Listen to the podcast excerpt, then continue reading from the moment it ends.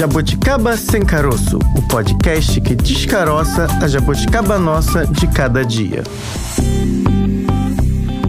Começamos agora mais um Jabuticaba Sem Caroço no ritmo da Copa do Mundo, nosso podcast da Sputnik Brasil. Segunda-feira é dia do quê, Bárbara Pereira? Segunda-feira é dia de começar a semana, É. trabalhar. Verdade. É bom. É bom, é bom para o FGTS, como você mesma diz, mas é dia aqui no Jabuticaba Sem Caroço de falar de economia, a economia nossa de todo dia, aquela que a gente pode fazer, aquela que vem lá do bolsinho, do nosso bolsinho. Aquela moedinha, Aquela aquela nota que Poxa, a gente eu já encontra. sonhando com criptomoeda e você jogando 10 casinhas atrás lá no tabuleiro. Bárbara, tem tanto tempo que eu não vejo uma nota de 100, sabe? E vou falar até menos do que 100. Aquela notinha ali perdida, amassada no bolso da calça na hora que você dá aquela revistada ali antes de botar pra e lavar. não dá mais pra ver isso não, É, gente. Não dá nem mais tempo. pra perder 5 reais na calça, que, essa que você lava. Não tem Que mais aí depois como. estraga. Ai, não, perdi que 5 estraguei reais. 5 reais, nem pensar. Se estragou sabão, olha isso. Água e 5 reais. Não dá, Não sabão pode. em pó tá caro. Tá muito Mas a caro. gente vai deixar a roupa pra lavar depois. Estamos em ano de Copa do Mundo. Será que a estrelinha vem, Bárbara? O Hexa, enfim, sem drama de 7 a 1 na nossa mente? Eu só quero saber se eu vou ter 5 reais não estragados na máquina para curtir ali esses momentos aí da Copa que são legais, são momentos para encontrar amigos, são momentos de confraternização, ganhando ou perdendo a gente tá lá, sem vuvuzela, que eu sei que você gosta Eu de gosto vuvuzela. Vuvuzela. Não gosto não, é muito barulho, é chato, mas eu gosto de curtir, de confraternizar. É isso, a gente vai tentar descobrir hoje se além da possibilidade do Hexa também muda alguma coisa no cenário econômico do Brasil, porque estamos falando do maior campeonato que reúne 32 países disputando o título da melhor seleção de futebol. A gente torce para que seja o Brasil e torce também para que a nossa economia melhore de alguma maneira nesse período. Em jogo. Francine, já começou aí uma mobilização em relação à Copa, não já? Eu ainda não comprei nada não, nem mas eu. já. Nem eu, mas tem gente aí. Tô namorando produtos. Tá namorando Tô produtos? olhando ali, É, eu não a sei. televisão olhando pra mim, olhando pra ela, mas por enquanto o romance ainda não foi concretizado. Eu acho melhor ouvir primeiro a especialista no assunto. Ah, tá bom, tá bom. A gente pode fazer dívidas ou não, porque 2023 está aí. Mas olha só, nos últimos meses, o Brasil registrou um aumento de 155% nas vendas de home theaters. Eu nem Hum. lembrava mais do home theater. A galera gosta. É, pois é, tem gente ainda comprando. E também de projetores. Mais acessível. Mais o projetor acessível, é mais acessível. mais acessível, né? Após um período de queda, as vendas de televisão também estão Aí, em ó. alta. Você tá nessa fila. A pesquisa Opinion Copa do Mundo 2022 CMI revela que mais de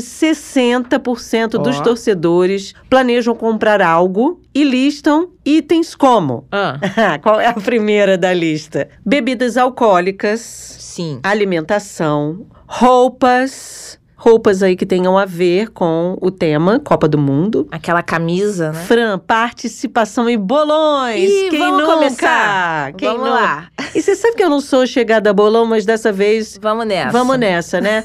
Contratação de streaming. Hum, E- Pra poder acompanhar o jogo, né? Exato. E aumento de velocidade da internet. Ó. Batata. Nunca tinha pensado nisso, Claro. porque aí você vai acessar E mais, aquele né? delay irritante que você escuta do vizinho que não tá no stream e você tá no aquela internet lenta. O vizinho já o tá vizinho comemorando. já gritando e você lá passada, porque o gol ainda não aconteceu na sua É, frente. isso é triste. Isso irrita. Isso tira do sério. Gostei, Bárbara. E a gente lembra, claro, que não é dessa vez, mas já foi um dia. O Brasil já sediou a Copa em 2014. Nesse período, a Ambev, que é uma das maiores fabricantes aí de cerveja do mundo, já que você falou lá que entre os itens está a bebida alcoólica, na ocasião, a Ambev comercializou cerca de 1,4 milhão de hectolitros a mais. Eu não tenho dimensão do que, que é São um muitos litros de cerveja. Pensa em muitos litros, Bárbara. É isso, Quantos- mergulhado A na gente cerveja. devia fazer uma comparação. Quantos maracanãs cheios De de, cerveja? cerveja Nossa. a Ambev vendeu? Mas é muito litro. Pra você ter aqui a, a noção, aumentou 1,5% das vendas no país. Isso naquele ano. De acordo também com outro levantamento, aí realizado pela empresa de pesquisa de mercado Euromonitor Internacional, para aí exclusivamente para o Sindicato Nacional da Indústria da Cerveja, em 2021 o volume de vendas do setor foi de quase 15 bilhões de litros. Teve um crescimento de 7,7% comparado ao ano anterior. Aí você me pergunta, Bárbara, e para este ano, as projeções? A gente vai beber ainda mais, será? A gente, eu tô me incluindo, né? Os brasileiros. Eu tô É. falando em nome da nação. É, beba com moderação, Francine Augusto. A projeção é de um incremento de aproximadamente 8% em relação ao mesmo período do ano anterior, atingindo aí um volume de vendas de mais de 15 bilhões, aí Hum. quase 16 bilhões de litros, consolidando o país como o terceiro maior fabricante. Por que será que fabrica O quê, muito, né? Gente, É. ah, a gente tá aí atrás de China e de Estados Unidos. China, se você for pensar do ponto de vista de população, É. olha o quanto a gente bebe. O brasileiro bebe, porque a gente tem 200 e poucos milhões e a China quanto? Vamos fazer a conta, Hum, Fran. por favor, você é boa Bra- de contas. não, não sou, não, sou péssima. Não à toa fiz jornalismo. Mas assim, se a gente bebe bem, Hum. com 200 e tantos milhões de habitantes, Sim. milhões. A China tem quase um bilhão e meio de habitantes. E a gente tá E a ali. gente tá ali colado nos caras. Olha. Coladinho, vai, vai. Olha, Enfim, deixando bebidas É, à parte, a é. gente lembrou aí bastante da cerveja, até pelo fato de alguns bares ali garantirem promoções. Ah, cada gol do Brasil, uma rodada. Aí a galera, né, fica feliz. Mas além do brinde, da cerveja, do refrigerante, do suco, da água, tem o petisco, tem o almoço, que às vezes ali acontece na hora do jogo, É. o lanchinho da tarde, aquela resenha com os amigos. Mesmo que não seja ali para o jogo do Brasil, a vontade de se reunir é grande. Então a gente vai tentar entender aqui nesse episódio como acontece essa movimentação nos estabelecimentos. Por isso, chamamos o nosso primeiro entrevistado de hoje. Na real,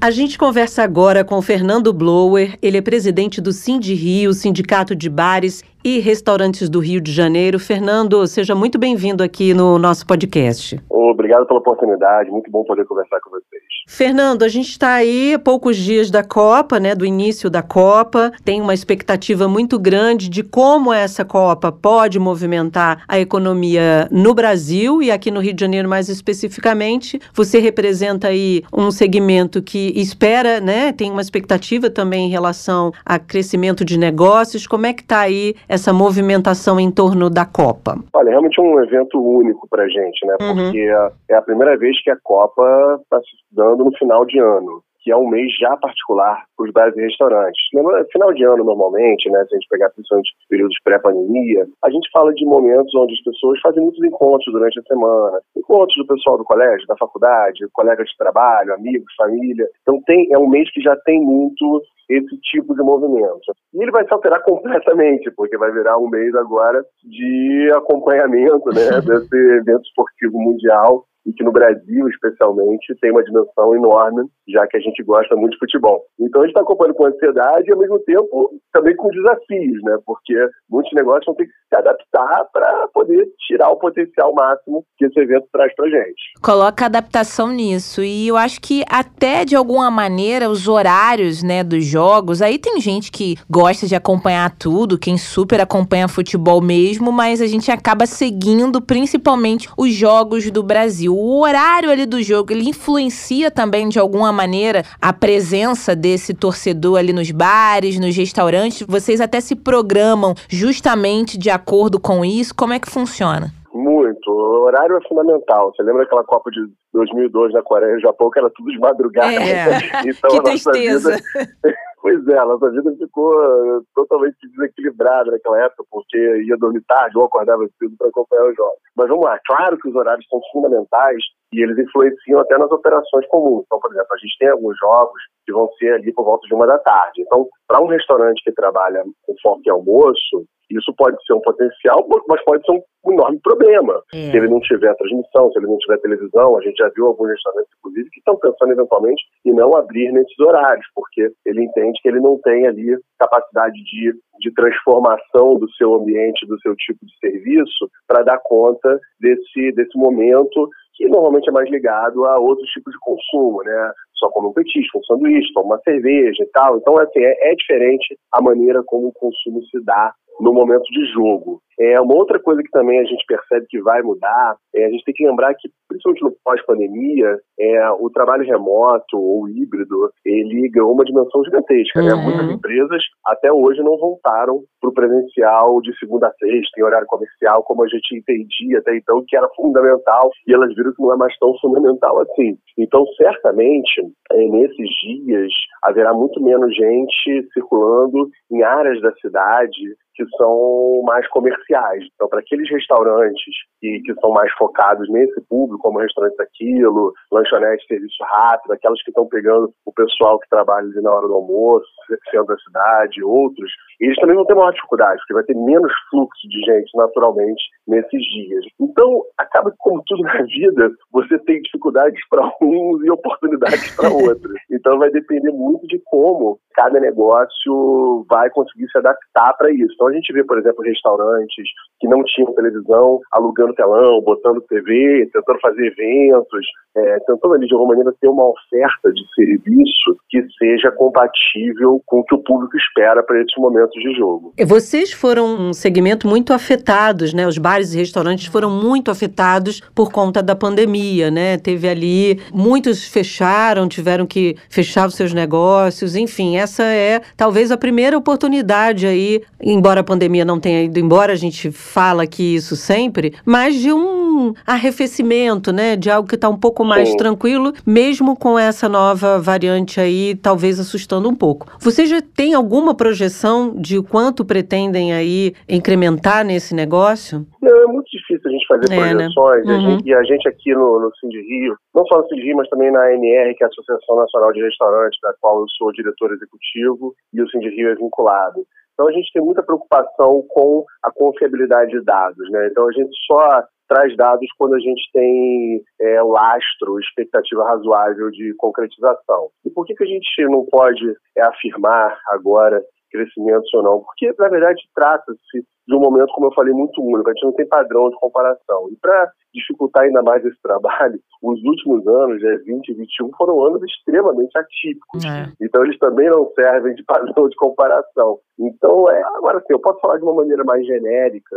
que principalmente para bares, aí a gente tem que fazer alguns recortes, uhum, né? Uhum. Mas se a gente olhar para bares, eu acho que vai ter certamente um incremento muito grande, sobretudo em alguns segmentos, como venda de bebida alcoólica, venda de petiscos, lanches, sanduíches. Quer dizer, isso tudo deve ganhar uma, uma, uma dimensão realmente significativa e a gente sabe que a, que a indústria também já está se preparando para poder fornecer é, na medida da demanda. Uhum. É, eu acho que é bem possível a gente estar tá apostando bastante no delivery também para esses dias, que muita gente certamente vai assistir de casa é. e aí vai pedir, claro, bebida, comida, pizza, sanduíche, enfim, coisas que, que componham bem aquele momento de jogo ali, né? Então acho que o delivery pode ter nesses dias um incremento interessante, apesar de a gente acompanhar com uma certa preocupação se a, demanda, se a oferta de logística vai ser suficiente, ou seja, se as plataformas vão conseguir alocar motoqueiros suficientes para atender isso, né? Uhum. Porque pode virar um gargalo e, e, poucos restaurantes hoje têm frota própria de, de motoqueiros, uhum. né? A uhum. gente acaba sendo muito dependente da, das plataformas que fazem a logística.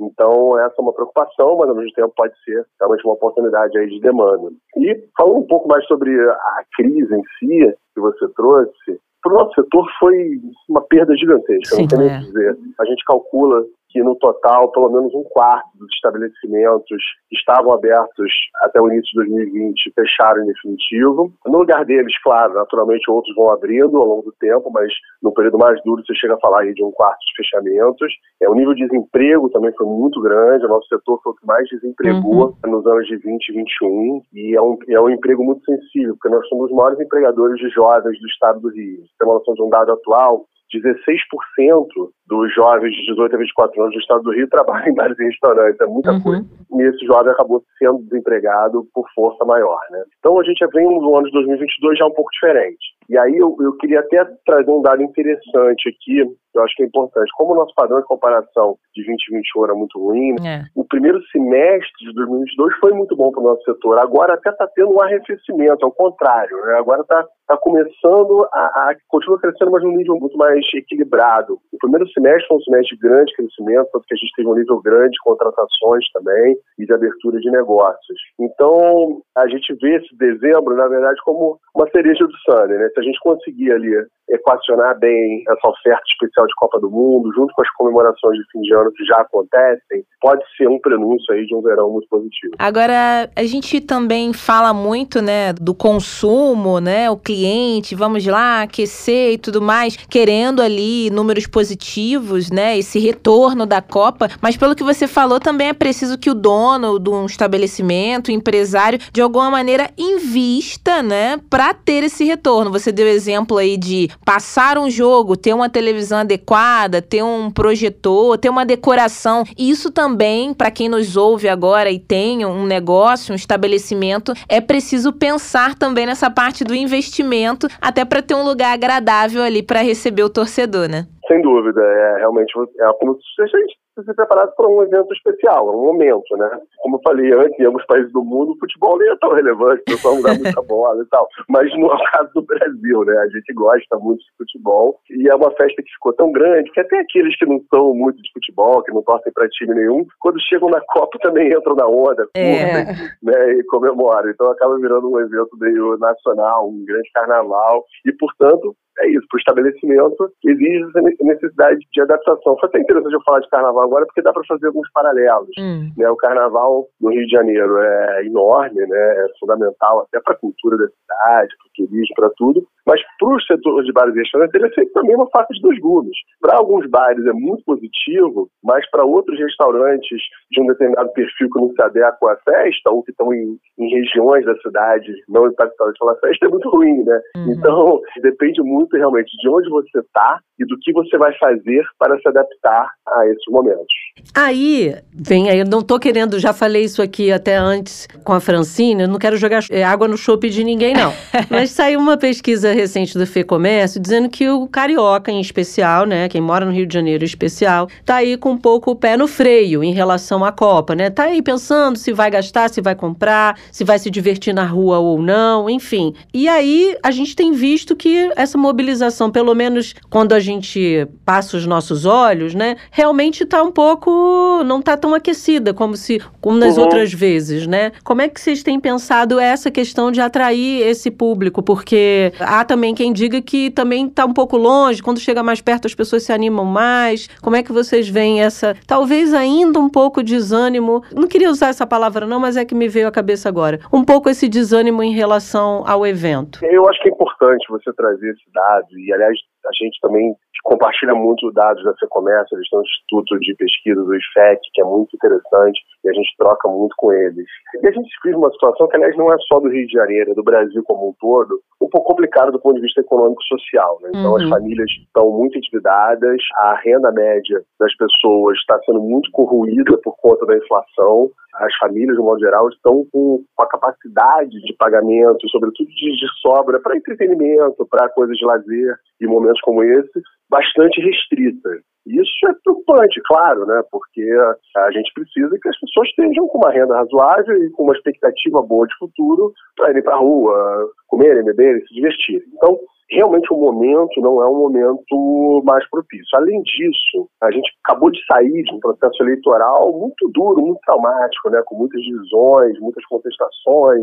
E isso tudo, independente de partido, independente de quem ganhou, quem perdeu, não é essa questão. Mas o processo em si faz com que as pessoas mergulhem dentro dele e não olhem tanto para frente, né? Uhum. Eu acho que talvez o tema vai esquentar um pouco nas próximas semanas. A gente espera isso, tem muito tempo para a Copa, então tem que acontecer relativamente rápido, mas a Copa do Mundo tradicionalmente sempre foi um agregador, né? Então, é. realmente eu espero que para o nosso país tenha um pouco desse efeito aí de reatar laços e de fazer as pessoas voltarem a sonhar, voltarem a curtir e a olhar para frente e a celebrar. Então acho que o momento é nem lá nem cá nem de euforia, de ai meu Deus, vão vender como nunca, é a salvação da lavoura, não, não é isso mas também não é de, de frustração e decepção. Eu acho que vai ter alguma coisa aí no meio do caminho e que, como tudo na vida, vai passar e deixar um legado positivo. Então a gente espera que a gente consiga, esses nossos empreendedores, empresários do setor, no Rio de Janeiro, por não dizer no Brasil todo, consigam capturar aí o máximo de valor possível desse momento. Você falou aí da importância, né, da possibilidade de vagas de trabalhos, né, formais ali no setor. O quanto isso influencia ali na vida daquele jovem, talvez ali até na primeira oportunidade. Vocês têm algum número, alguma dimensão de quantos postos nesse período ou em Copas anteriores acabam ali sendo disponibilizados pelo evento?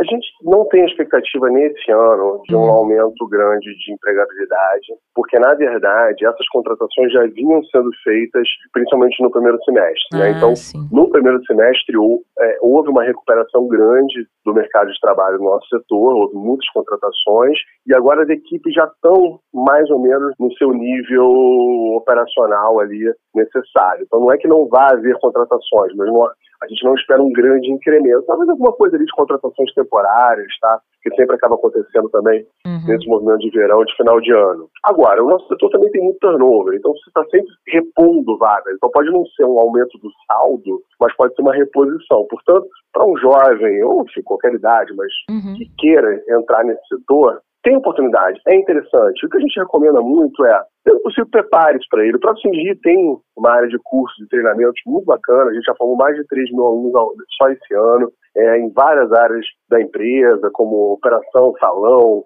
cozinha, bar, vinhos, enfim, uma série de assuntos ali para dar oportunidade também, ajudar. O SENAC tem muitos cursos legais, o, a Secretaria de Turismo do município do Rio está oferecendo cursos gratuitos na área de hospedagem e alimentação. Então, assim, tem muita oportunidade aí dentro de preparação, de aperfeiçoamento, de treinamento para esses jovens conseguirem largar na frente nessa disputa para o mercado de trabalho. Então, assim, é um conselho que eu dou para eles, que estiverem escutando a gente eventualmente, ou que tiverem amigos, que não deixem de procurar essas oportunidades, essas instituições, invistam um pouco de tempo nisso para você conseguir entrar dentro de, um, de, uma indústria, de um setor que pode ser muito próspero. As pessoas, às vezes, o salário inicial não é tão alto, realmente trabalha-se muito final de semana, é verdade. Mas, por outro lado, é muito bacana, é muito gostoso, você aprende muita coisa ali dentro e você pode crescer. Um auxiliar de cozinha pode ser um chefe de cozinha, um alguém que entre ali como um auxiliar de salão, um comim, ele pode ir crescendo, pode virar um gerente, um sommelier, talvez até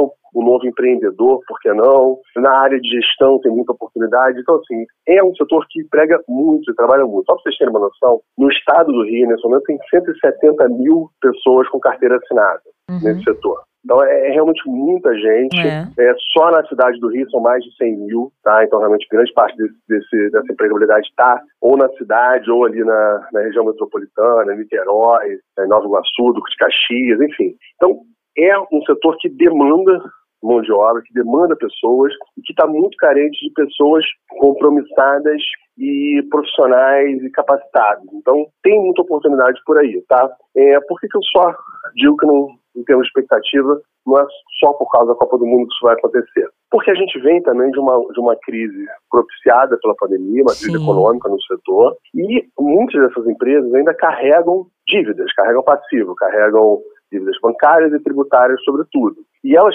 acabam ficando com a sua margem muito comprometida para pagamento dessas dívidas. Então, eles têm muita, muito pouco lastro para poder contratar e aumentar custo fixo. Então, na verdade, o que a gente está vendo é cada vez mais equipes enxutas, estrutura enxuta, uhum. muito uso de tecnologia para tentar sobrar dinheiro para pagar esse passivo. Então, é, é, um momento onde o setor ainda está muito apertado financeiramente e vai ficar assim em 2023 também. Por isso que essas contratações acabam ficando um pouco represadas. Você tocou num assunto muito importante que é a questão da formação. É. O Rio de Janeiro é sempre visto, e aí a gente fala para o Brasil todo, mas muitas vezes isso pode se dar em outras cidades também. Infelizmente, o Rio de Janeiro é visto com uma oferta de serviço ruim. Muitas pessoas ah. têm essa visão em relação ao Rio, e a formação tem tudo a ver com isso, né? Eu fico me perguntando, você falou, olha, temos aqui no Cindy Rio muitas ofertas de oportunidade dessa formação, inclusive com o futuro aí dentro da própria dentro do próprio setor, e qual é o papel também dos donos dos estabelecimentos nessa formação. É claro que o jovem tem que buscar a formação, mas também tem que ter uma contrapartida da formação adequada àquele determinado estabelecimento. Como é que vocês pensam essa questão também? Muitas vezes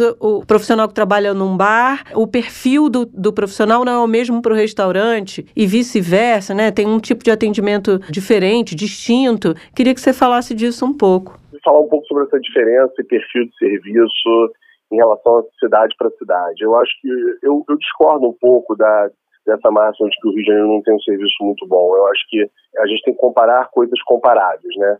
Se você for num restaurante de alto padrão, que a gente chama de fine dining, dentro do segmento, são aqueles restaurantes de ticket médio bem alto, normalmente autorais, eles têm um serviço comparável ao serviço das melhores cidades do mundo, não digo nem só do Brasil. São poucos, mas eles existem e são muito bons. Se você pegar um, um, um restaurante de casual dining, que é aquele restaurante onde você vai jantar com ticket de médio para alto, né, tem casas de carne e tal, se você tiver aqueles com nível de faturamento semelhante a de alguns lugares de São Paulo, o nível de serviço também é semelhante. O que, que eu estou querendo dizer com isso? O Rio de Janeiro tem um determinado nível máximo ali de, de receita para os seus restaurantes.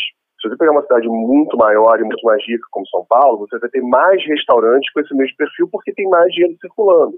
Mas aqueles, os menos restaurantes comparáveis àqueles outros, eles são semelhantes. Então, assim, a gente tem profissionais muito capacitados no Rio de Janeiro hoje, gestores, eh, chefes de cozinha, e muitos deles são referência hoje nacional. A gente tem é, alguns restaurantes listados, inclusive entre os melhores do mundo, não só do Brasil, com guia Michelin ou no Fifth Best. Tem chefes passam aí pela, pelos grandes programas de TV como referência. Então, acho que a gente tem muito para construir, além da nossa cultura local de botequins, que é das coisas mais incríveis que o Brasil já gerou dentro da gastronomia. Assim, a cultura de botequim ela, ela é adorada e copiada por todos porque ela é legítima, ela é verdadeira e ela é maravilhosa.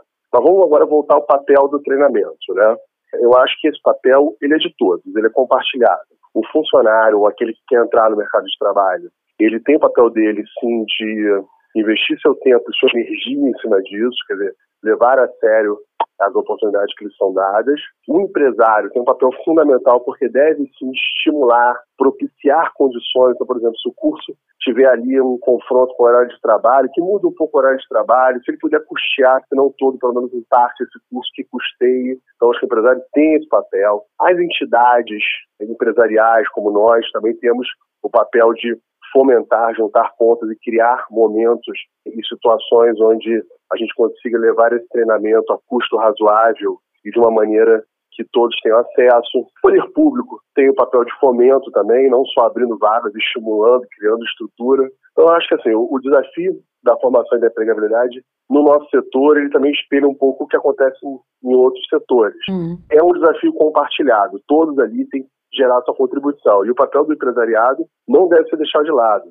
Os empresários têm que investir sim. Tem muita massa do, ah, eu vou pagar aqui um curso e depois ele vai para outra empresa. Tudo bem que vá para outra empresa, mas naquele momento que ele estava ali, ele gerou valor para a sua. É. E se o seu vizinho estiver fazendo a mesma coisa, o funcionário que vai sair da empresa dele e vai trabalhar na sua já vai estar melhor. E assim a gente vai criando um ambiente de negócios melhor. Então a gente precisa sim investir nisso, porque a gente está investindo não só na nossa empresa, a gente está investindo na nossa comunidade, no nosso entorno, investindo no, na nossa cidade no Brasil. Então acho que a gente tem esse papel sim, não deve fugir dele nunca. Fernando, muito obrigada pela sua participação. Parabéns aí pelo trabalho de vocês. Vamos torcer por nossa economia, melhoria no segmento, nesse e tantos outros, mas também, principalmente, torcer para aquela estrelinha, né? O tal do Hexa chegar esse ano, né? Com certeza, vamos torcer muito. Espero que a gente tenha momentos e motivos para celebrar cada vez mais.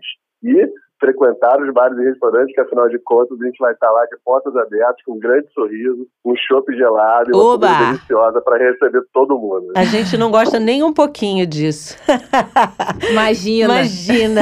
Fernando, muito obrigada, viu? Até a próxima. Valeu, obrigado. Tchau, tchau. Tchau. Tchau. A gente sabe, Frank, não são só os bares e restaurantes que já estão se movimentando aí para a Copa, né? Para incrementarem seus negócios durante a Copa. Saldo positivo. É, o saldo positivo, vários segmentos esperam aí que tenham É. saldo positivo. A expectativa é de que 60 milhões de pessoas façam, por exemplo, compras no comércio e no setor de serviços aí em prol do evento. Aí abrange muita, né? É, você quer comprar camisa, você quer comprar Eba, vuvuzela. vuvuzela. Você, os serviços, você quer estar com cabelo legal pra ir pro bar, A com a unha unha, pintada. feita, né? Sobrancelha tá on, cabelo tá on, a unha tá on, e aí você vai gastando pra, Oh. pra tá ali é, on nos eventos da Copa. Pra dar match. Pra dar match na Copa.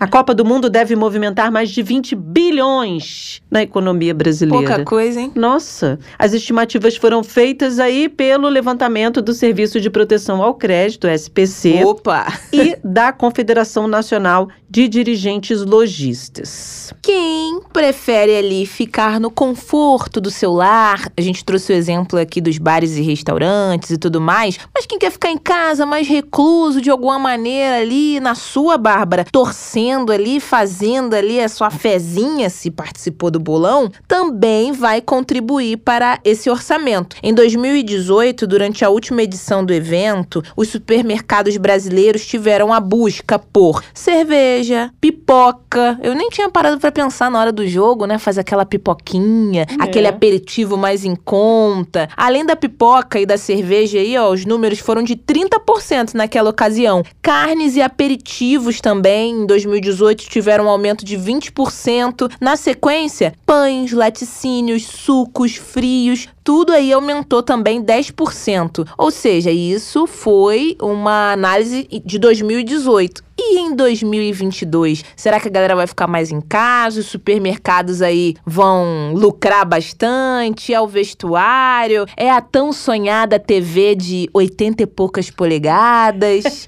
Tomar conta da parede? É o projetor? A gente às vezes não tem nem parede pra colocar essa TV, mas quer encaixar Nossa, ali, grande, né? Pois é. Agora eu não tô querendo jogar água no chopp de ninguém não, tá? Ah, lá vem a Fran? bebida de novo. Ah. Não tô querendo jogar água no chopp de ninguém, não. Mas uma pesquisa da FEComércio, que Ih. saiu recente aqui no Rio de Janeiro, mostrou que ainda a galera não tá muito animada. A questão é que a pesquisa foi feita ali na primeira quinzena de outubro, a discussão ainda não estava muito em torno da Copa. É. Talvez isso possa mudar, mas isso é assunto para a nossa especialista, que é especialista em comportamento do consumidor e vai dizer se a gente vai ter essa mudança de rumo aí, de rota no pensamento do consumidor. Por enquanto, aqui no Rio de Janeiro, Tá fraquinho? ainda tá fraco. A gente não vê essa movimentação toda de bares com decoração, ruas pintadas, as pessoas. Tem um camelô aqui, outro ali, já vendendo bandeirinha, camisa e verdade. tal, né? A gente consegue observar isso no centro da cidade.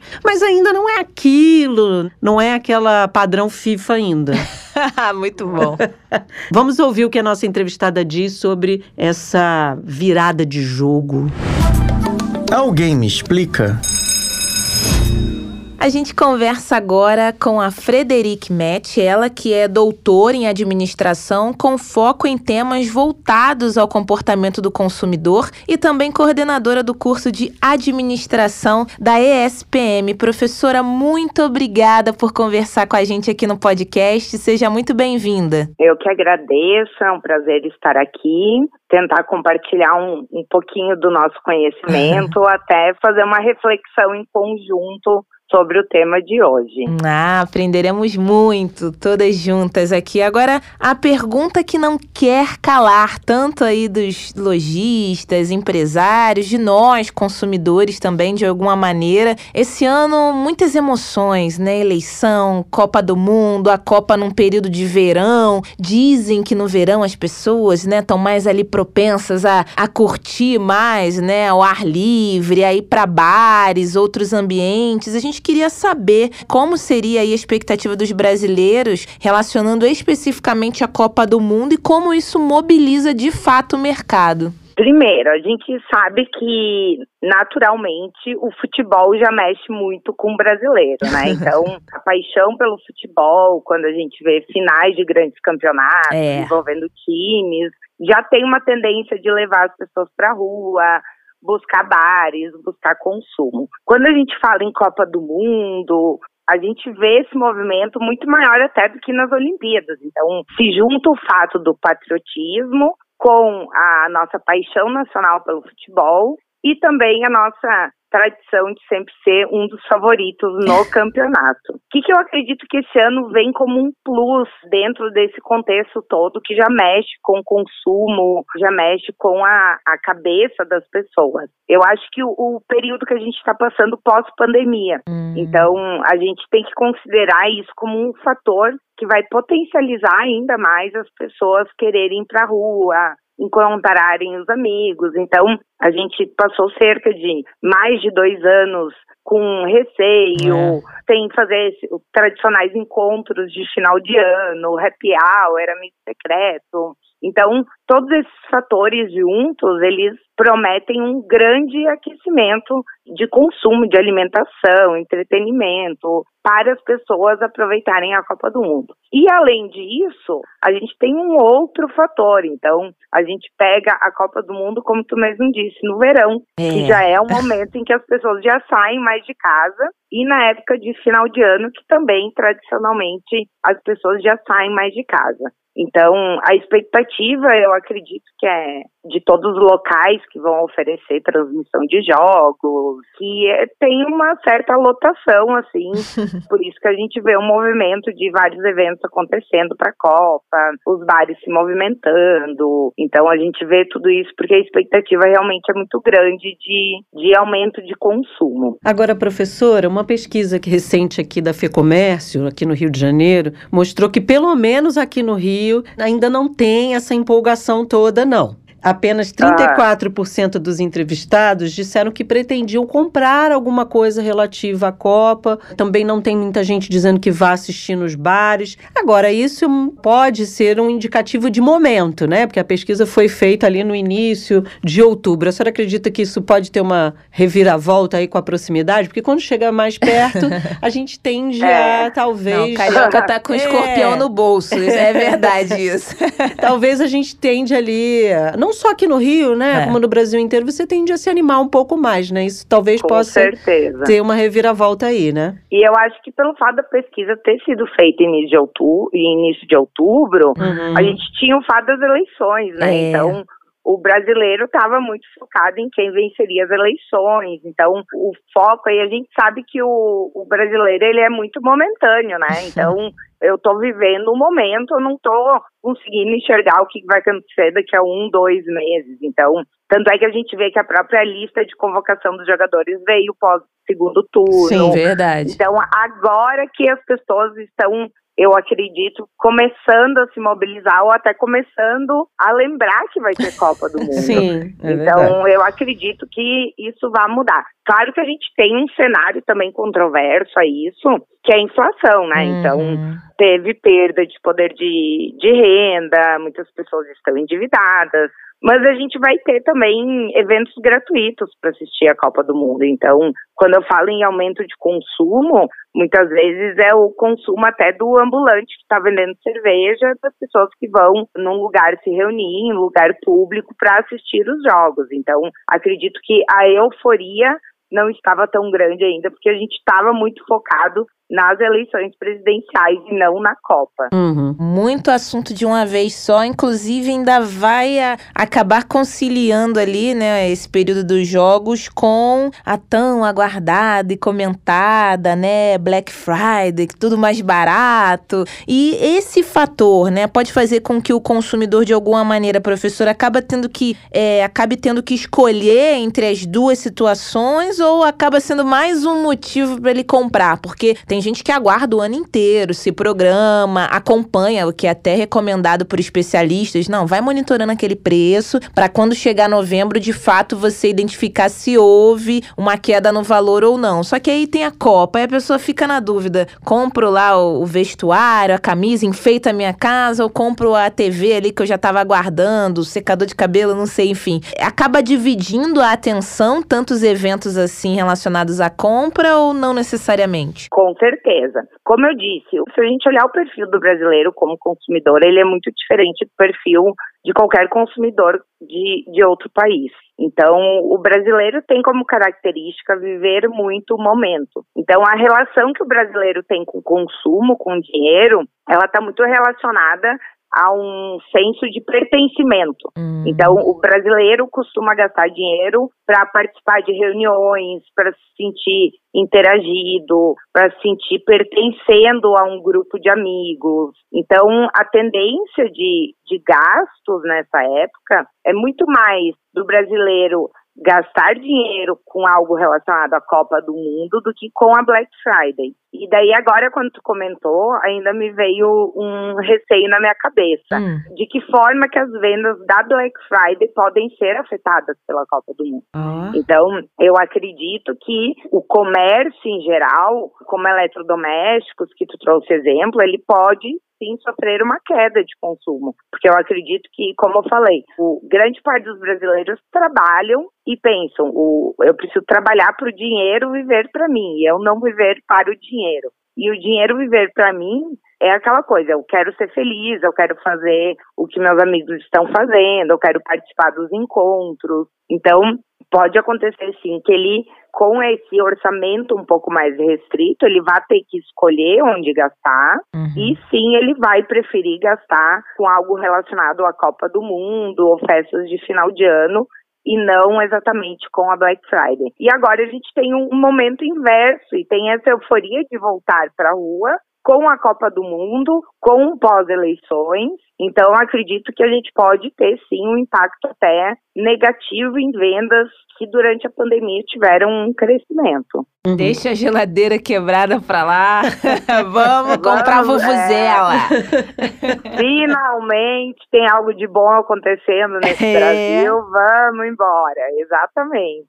Agora, professora, tem um fator aí que preocupa, né? Porque a gente está vendo um endividamento alto, né? Um é. percentual alto de endividamento das famílias aí. Esse também pode ser um fator aí de pé no freio nessas compras também. Pode e deveria. É verdade. Mas a gente sabe. a professora que está dizendo, hein, gente? Ouça!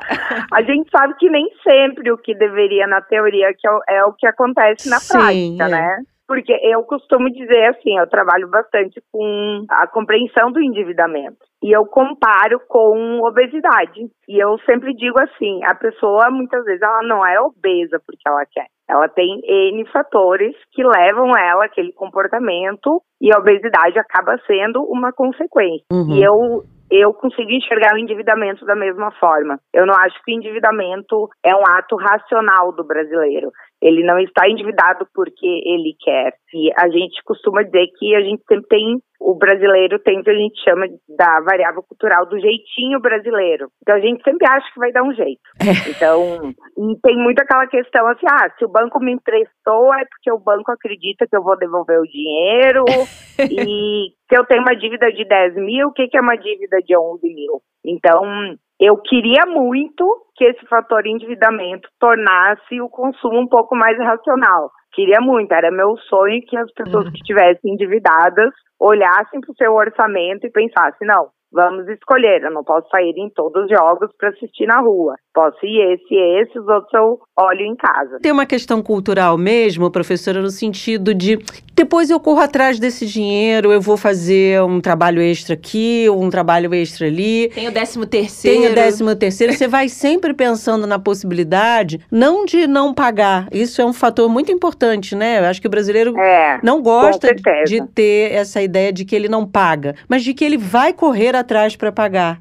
Essa que fator cultural é, é de fato algo importante para a gente levar em consideração. Não é que não se queira pagar, é que você sempre tem a esperança e a expectativa de conseguir algo que possa suprir ali futuramente, né? E eu acredito que o, movimento até do mercado financeiro É. ah, facilitando o crédito, então cada vez é mais fácil conseguir mais crédito, mais fácil conseguir mais fazer mais dívida, pegar dinheiro emprestado. Então isso acaba incentivando o brasileiro a, a, a, a- manter esse comportamento, né? Uhum. Então, antes, se a gente pensar 20 anos atrás, ah, eu ia num banco XY, eu estava negativado, meu nome estava na SPC, na Serasa, eu não conseguia mais dinheiro. Hoje não é assim. É então, hoje eu, eu começo a ter outras alternativas de crédito, só que em contrapartida, o juro vai ficando muito mais caro. Então, Uhum. cada vez é mais caro pegar dinheiro emprestado.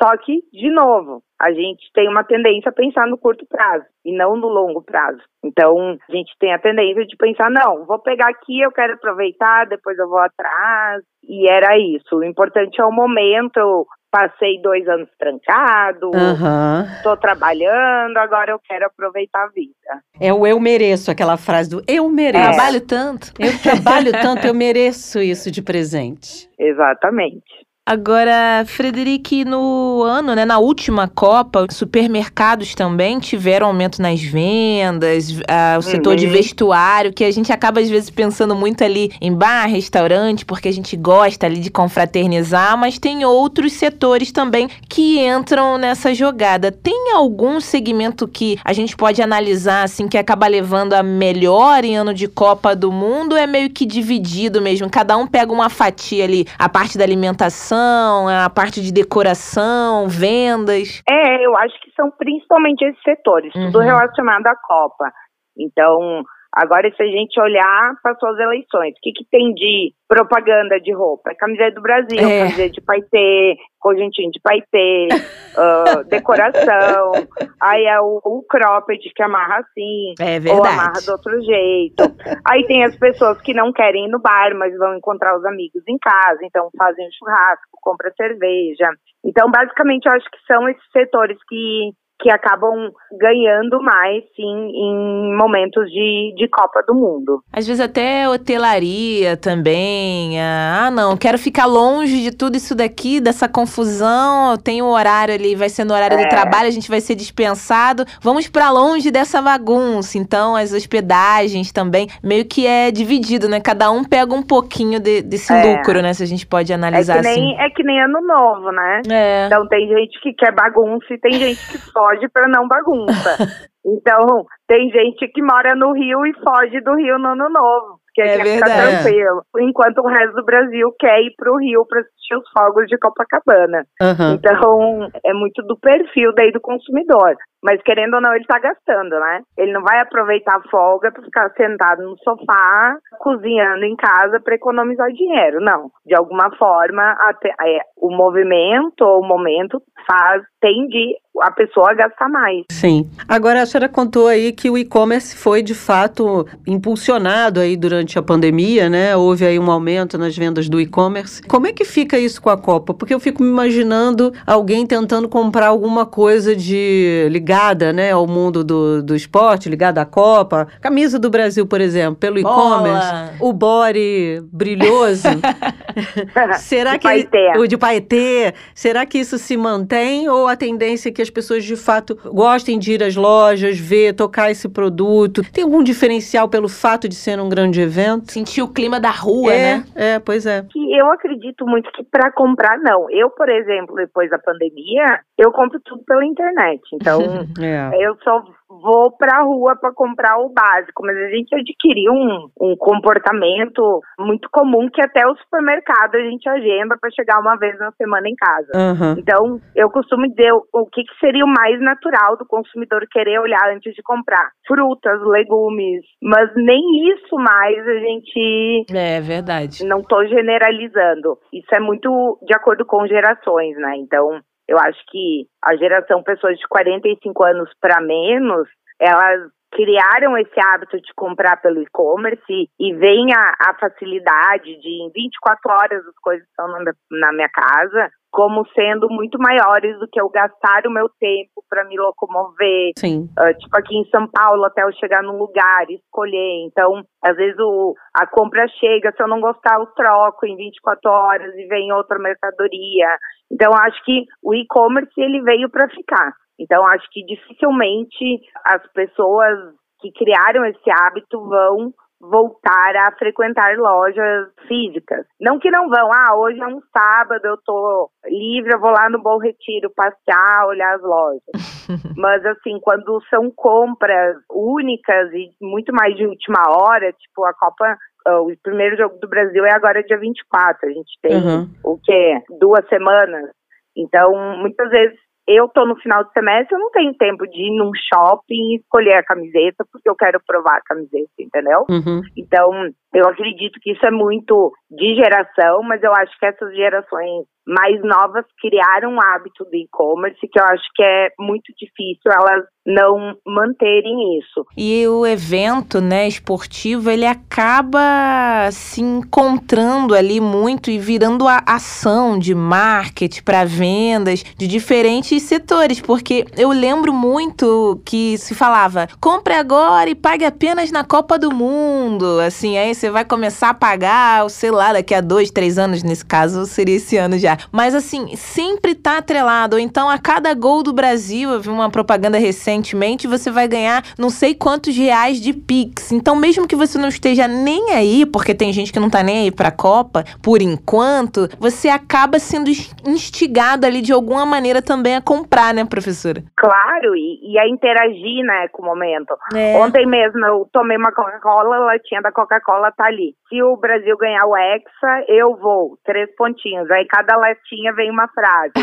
Farei uma tatuagem nova. Então, realmente, a gente vem, e daí em todos os segmentos, praticamente, essa relação com a Copa do Mundo. Por que, que se usa isso no marketing? Porque no momento é o evento que, que as pessoas estão ligadas. Então é isso que vai atrair mais o consumidor. Uhum. Por exemplo, a gente está próximo do Natal. Quem está pensando no Natal? Praticamente ninguém. Cadê o pisca-pisca? É, não, as pessoas vão pensar no Natal ou depois da Copa.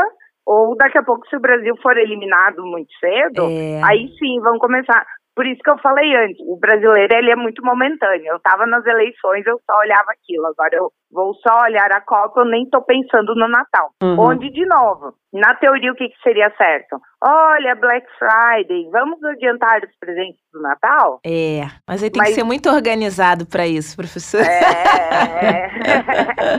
Por isso que eu digo, culturalmente a gente não faz isso. Mas é o Verdade. que deveria. Uhum. Se a gente falar com qualquer especialista de finanças, ele vai dizer isso, né? Primeiro passo para a educação financeira, organização. Agora, professora, essa é uma época do ano que muita gente já começa a procurar vagas aí temporárias, né, para trabalhar aí no comércio, no serviço. Isso também pode estar atrelado à Copa, porque assim a Copa pode, Pode. estar gerando novos novos Claro. postos de A trabalho. gente só tava falando de gastar, É. né? Agora vamos. Pois é.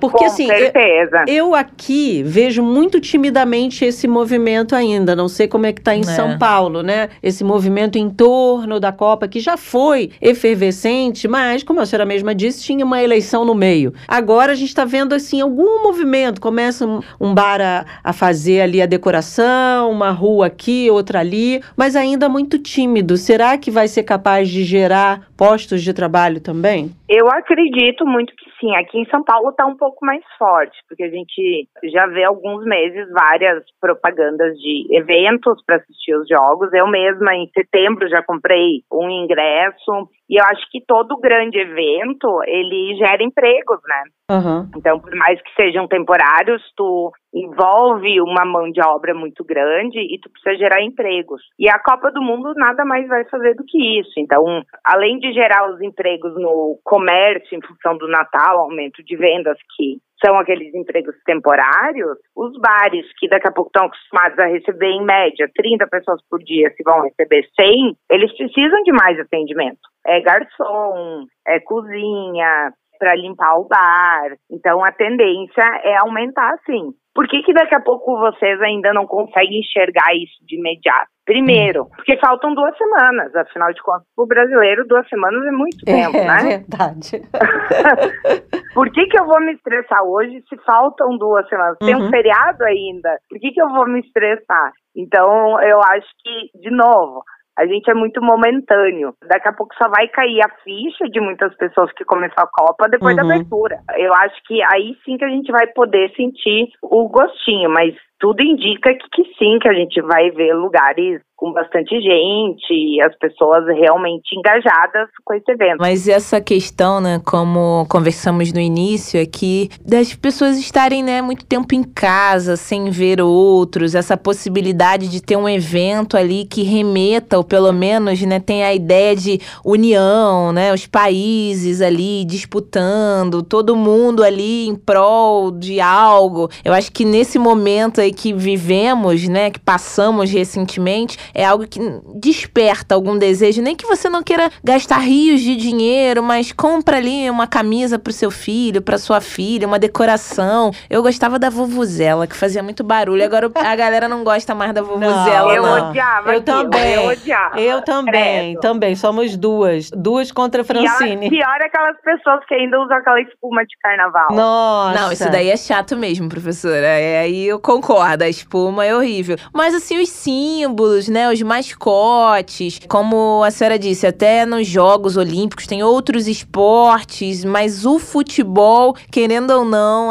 alguém vai comprar uma bola, uma camisa, uma decoração. A gente espera que tanto, né, o comércio de fato fique mais aquecido, né, que a economia gire, que nós, mesmo não sendo aí o país sede, a gente consiga se reerguer de alguma maneira, que os brasileiros consigam se divertir, porque 7 a 1 de novo não vai dar, né, Não. professora? Não. E assim, ó, e vamos torcer também para todo mundo se divertir É. e não gastar muito além do que precisa. Por favor, para não piorar os nossos endividamentos. Eu já anotei aqui o seu conselho, conselho anotado, nada de dívidas. E assim, a gente pode curtir a Copa, tem opção A, B, C, D, E, F. Eu não preciso ir na mais cara. É. Se um dia eu não quero ir na mais barata, ok, mas não preciso ir na mais cara. Eu posso ir alternando, né? Vamos curtir a Copa com moderação financeira. E Essa é uma boa resolução para 2023. Professora, muito obrigada, viu? Foi uma ótima É. conversa. Boa Eu mesmo. que agradeço. Pra gente poder meninas. entender a Copa, o dinheiro, relação dinheiro-Copa e o nosso bolso também Oh. nessa relação aí. Professora Frederique. Mete, coordenadora do curso de administração da SPM São Paulo. Muito obrigada, viu? Obrigada, meninas. Foi um prazer. Tchau. Tchau. Francine, Tô triste, deixa eu te Bárbara. tá triste por quê, Por que você não gosta da vuvuzela? Eu sou uma senhora, não gosto de barulho. Nossa. Aquele A barulho é Frederic também não gostou da chato. vuvuzela. Eu esqueci de perguntar antes se Aquele o Fernando barulho- gostava da vuvuzela. Aquele barulho é muito chatinho, Mas Fran. é um símbolo. E símbolo do quê? Do barulho? Da Copa, Bárbara. Canarinho pistola. Ah, é muito bom. Eu tô Ah, animada, eu me gosto de animei. música, eu gosto de dançar, mas da vuvuzela, aquele barulhão na nossa cabeça, não é legal, não. Tudo bem. Mas, ó, vamos combinar? Tá Hum. animada? Isso é que eu quero saber. Tô. Pra curtir a Copa? Pra ver o Brasil hexa. Tá mesmo? Enfim. Você gostou da escalação?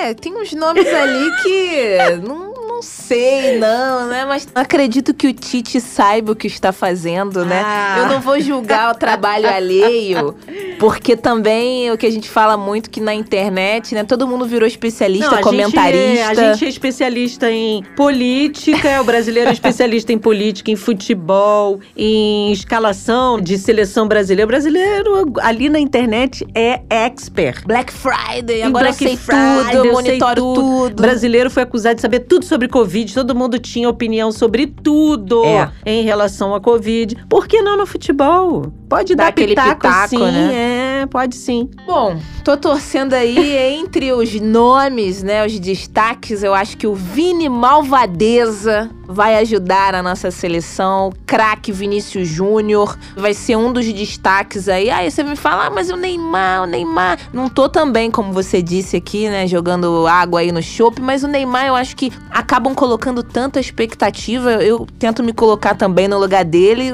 Se ele pisa um pouquinho ali fora da linha, ah, porque tá acima do peso, tá isso, tá aquilo, não sei. Eu acho que o Vini Malvadeza vai ter o diferencial. O Daniel Alves eu prefiro não É, comentar. melhor a gente deixar pra lá, porque isso é etarismo também, né? O cara tem quase 40 anos e não pode jogar futebol. Não, Não, sei. se fosse o Falcão do futsal, eu falava que tava ótimo. Não é a idade, não, Bárbara. Mas vamos deixar isso pra um Eu pra posso dizer de quem eu senti falta? Quem? É porque eu não sei se ele tá jogando ou tá com algum problema físico aí. O Paulinho que joga na Alemanha. Paulinho, senti ó. falta do Paulinho. Pá. Flecha de Oxóssi. Senti muita falta dele. Gosto muito da família e gostaria de ver o Paulinho aí brilhando na seleção. Mas não sei como é que tá a situação dele. Ah, então eu queria o Gerson também, tá falando de família. Meu primo Gerson vai voltar, tá sabendo? É? Volta pro Brasil. Há boatos. Os Mas ele joga onde, estão gostando. Joga fora, é um primo distante. Na verdade, ele é primo da minha mãe, né? Jogava. Eu sempre soube que tinha um primo que jogava num time, assim, que eu nunca dei ideia muito, porque eu não entendo muito de futebol. Aí ele foi pro Fluminense, ficou um pouquinho mais conhecido. Aí dia desses estavam comentando lá em casa. Eu, ah, ele é meu primo na época, ele tava no Flamengo. Ele foi embora e há boatos que volta. O nosso operador de áudio flamenguista aqui tá balançando a cabeça de positivo. Então ele quer que meu primo volte. Diga aí se você gostou, Jabuticaba, da escalação da seleção, se você vai curtir, se a Copa do Mundo tá no seu coração Isso. ou não, Ou no bolso. ou no bolso. Se você vai curtir comendo pipoca ou vai economizar até na pipoca, conta aí pra gente no nosso arroba jabuticabaSC, que é o nosso Twitter. É o caminho pra você conversar com a gente aqui e dizer que a gente entende e muito de futebol. Um beijo, até amanhã. Tchau. Jabuticaba Sem Caroço, o podcast que descaroça a jabuticaba nossa de cada dia.